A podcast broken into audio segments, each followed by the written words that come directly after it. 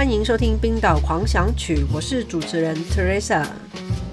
还有一个礼拜就到圣诞节喽。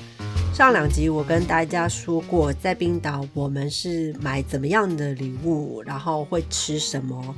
那这一集呢，我就跟大家说一下那个民间传说。上一集其实也稍微预告了一下，就是冰岛我们不只有一个圣诞老人，而且是十三个。不知道大家对那个白胡子，然后吼吼吼的圣诞老人有没有什么认识？他其实是四世纪的一个主教，名字叫圣尼古拉。他非常的有名，是因为他特别喜欢送礼物给小朋友。那后来就变成我们今天大家都认识的那一位。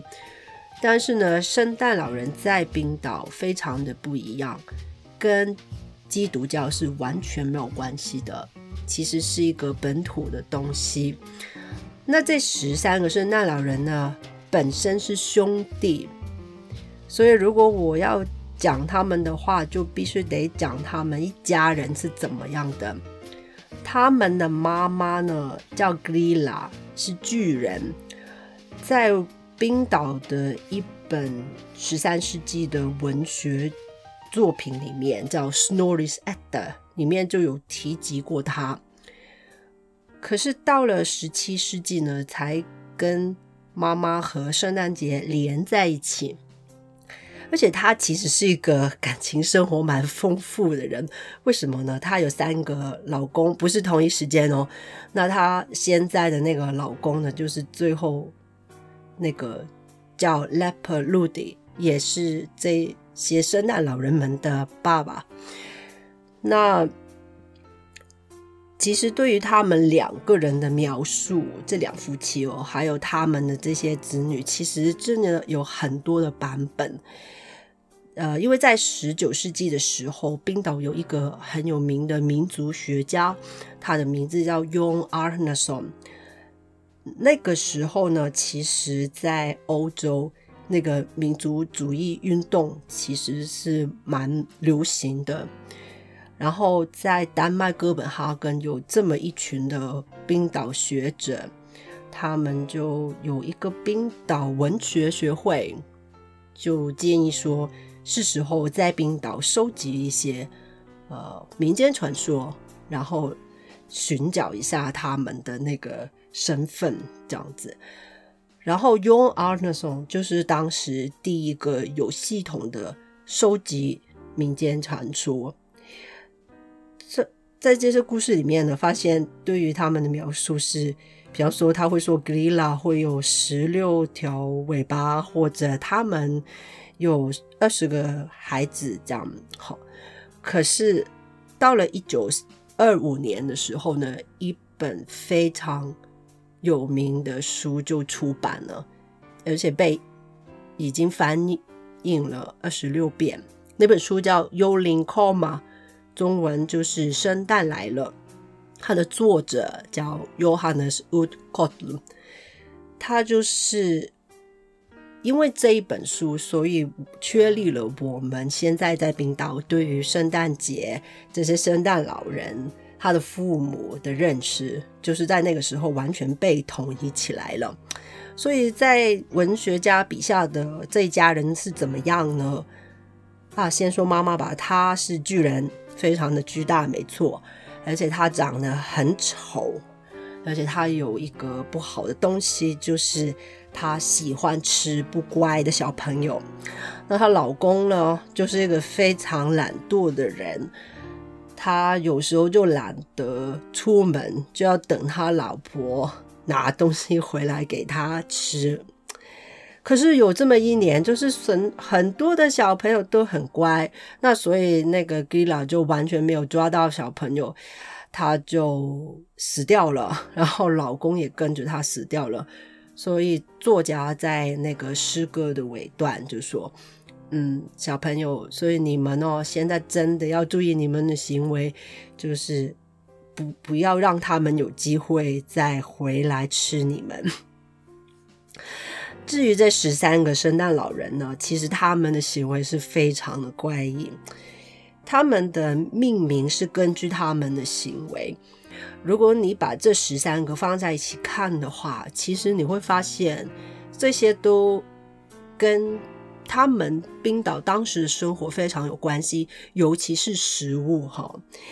比方说，有一个喜欢偷牛奶的，另外一个喜欢偷 skid，是冰岛一个像 yogurt 的东西。希望有机会给大家再多介绍一下哈。然后。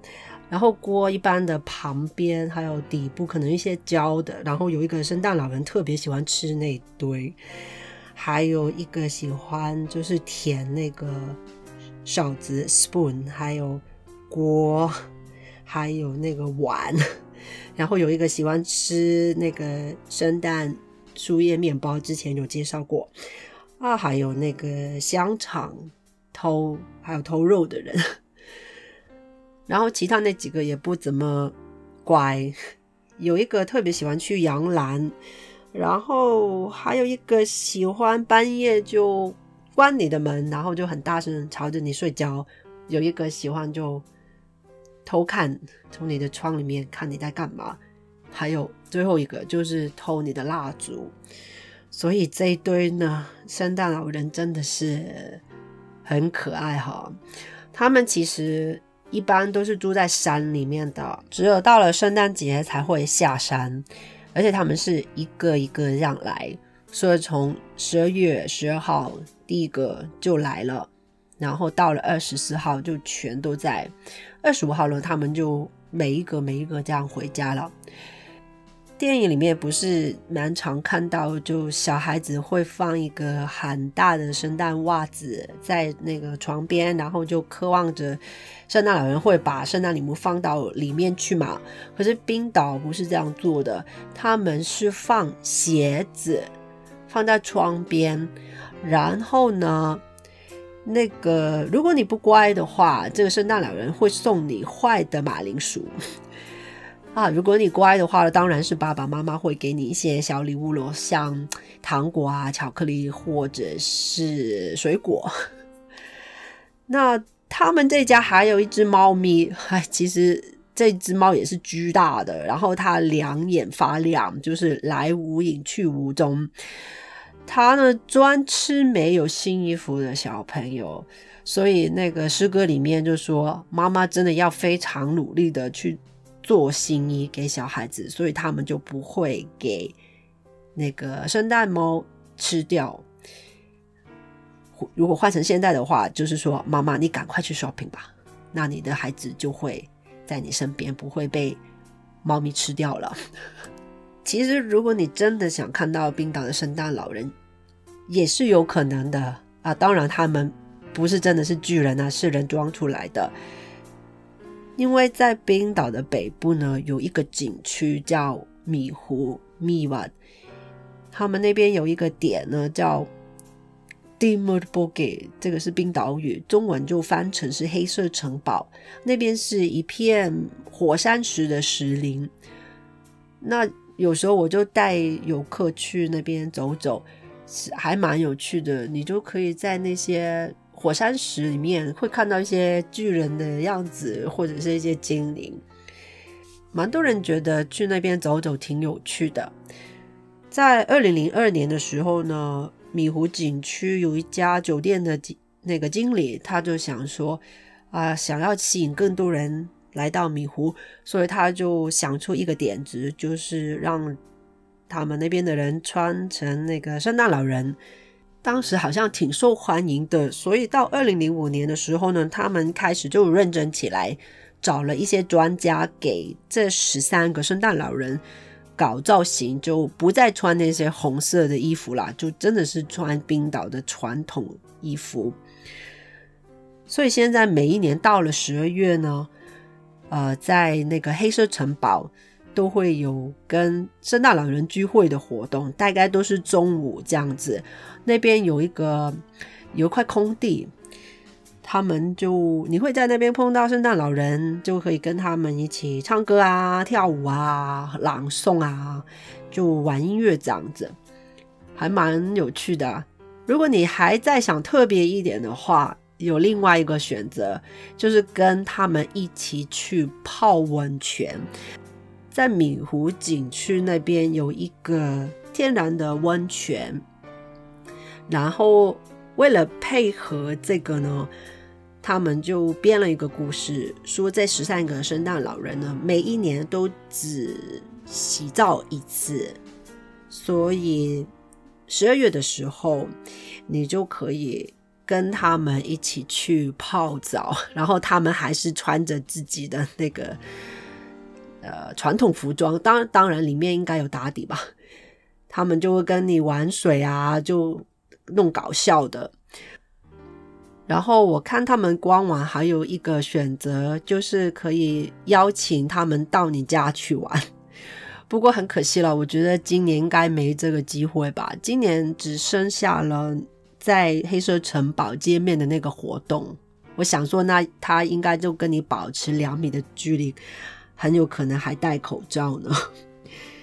其实这个周末，我们的首都雷克雅未克艺术节会举办一个蛮有趣的活动，我觉得名字叫 Lister Gift，意思就是艺术礼物。其实他们在十一月的时候试行了一次，就邀请了一些艺术家去你家的门口，然后表演。那时候好像挺受欢迎的，所以他十二月再重推。其实十二月通常冰岛人都会去看一些呃 concert 啊，或者是阅读会，甚至是一些话剧。不过今年真的是没办法，所以这个圣诞礼物真的是来的刚好。这个周末呢，根据那个主办单位说，会有一百个艺术家参与这个活动，他们会有七百五十场表演哦。而且这个是完全免费的，你就可以在网上登记。不好意思，登记的时间已经过了。先，你可以登记，然后就说你想把这个礼物送给谁。这些表演呢，包括是音乐啦、舞蹈啦、诗歌的朗诵，或者是马戏。好，不过你没得选的，所以收到的人真的是双重惊喜。我觉得这个真的是个很好的活动，就除了为大家带来一些欢乐之外，还为冰岛的艺术家制造了一些工作机会。所以我觉得，嗯，这个真的是双赢，那大家真的可以过一个快快乐乐的圣诞节啊！节目已经到了尾声啦，今天也要跟大家说一个冰岛文的字。今天说了那么多关于。冰岛圣诞老人还有他的父母这一帮巨人，那冰岛巨人这个名字该怎么说呢？这个字跟英文的那个其实看起来非常的像，那个拼法是 T R O L L，唯一的差就是中间那个 O 就变成 O 上面加两点。可是呢，这两个字的发音是完全不一样。除了因为那个 O 变成 O 上面加两点之外，还有这个双 L 发音也是很不一样。还有 R，所以今天我非常荣幸的能请到我的老公来把这个字念出来。嗯，大家真的真的要听清楚哦。Truck，truck，truck。是不是讲的很清楚呢？然后是不是真的很难呢？之前第一集跟第二集给大家介绍那两个字实在是太简单了。今天这个字呢，真的有比较接近冰岛语的真实面貌。也好，就让你们知道为什么大家都说冰岛语这么的难。如果大家想看这个字长怎么样呢？记得去我的 Instagram Why Not Iceland 看一下喽。我还会再上载一些关于今天的内容的照片，千万不要错过。下一集呢就是圣诞节，所以我会跟你们说我们是怎样的过圣诞。有兴趣的朋友千万不要错过。然后非常感谢大家收听今天的冰岛狂想曲，我们下一集再见喽，bless bless。